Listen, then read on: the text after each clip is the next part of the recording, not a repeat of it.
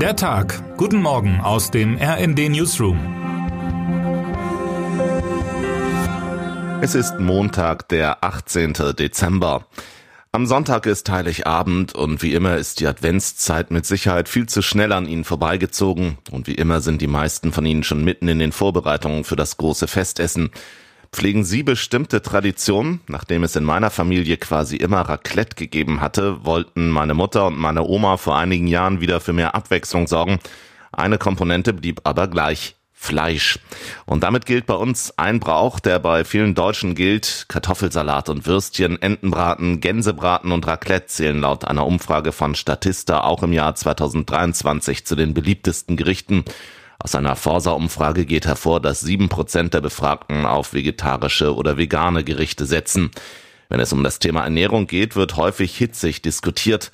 Agrarminister Cem Özdemir ist selbst seit seinem 17. Lebensjahr Vegetarier. Was die Deutschen Weihnachten essen, ist ihm aber relativ egal. Lasst die Leute doch einfach selbst entscheiden, sagt der grünen Politiker im Interview mit meiner Kollegin Daniela Fates und meinem Kollegen Markus Decker.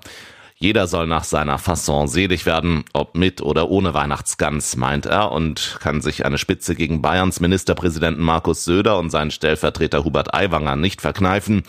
Die CSU-Politiker würden so tun, als müsse man als echter Deutscher rund um die Uhr Wurst und Fleisch essen. Vor dem Fest beschäftigt den 57-Jährigen aber noch ein anderes Problem. Der Deutsche Bauernverband hat heute zu einer Kundgebung in Berlin aufgerufen. Zu viel ist zu viel lautet das Motto, unter dem die Bauern ihren Unmut Gehör verschaffen wollen.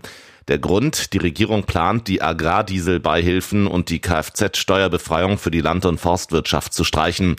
Der grünen Politiker meint, dass die Belastungen für die Bauern dadurch viel zu hoch würden und ein Wettbewerbsnachteil entstehe.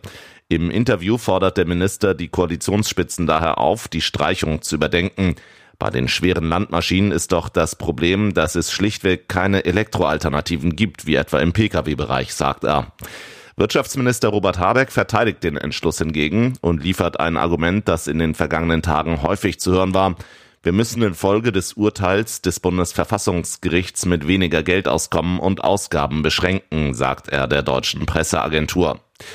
Genau das hat Habeck am Wochenende auch in einem anderen Bereich getan und damit sind wir wieder bei den Elektroalternativen. Wenn Sie sich bisher kein E-Auto zugelegt haben, haben Sie nun Pech gehabt, zumindest was die Finanzierung betrifft, denn ab heute können keine neuen Anträge mehr für den Umweltbonus gestellt werden.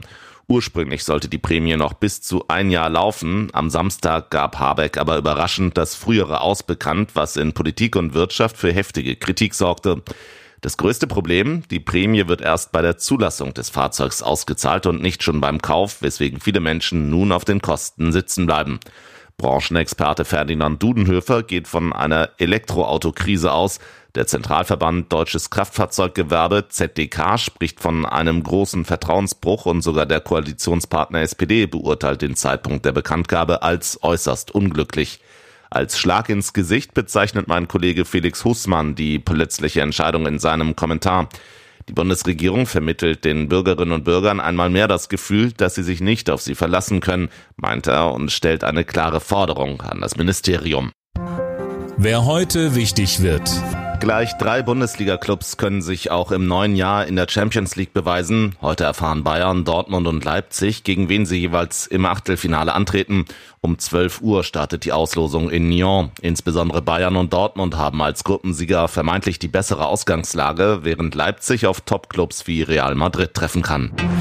Und damit wünschen wir Ihnen einen guten Start in den Tag. Text Chantal Ranke, am Mikrofon Tim Britztrup. Mit rnd.de, der Webseite des Redaktionsnetzwerks Deutschland, halten wir Sie durchgehend auf dem neuesten Stand. Alle Artikel aus diesem Newsletter finden Sie immer auf rnd.de slash der Tag.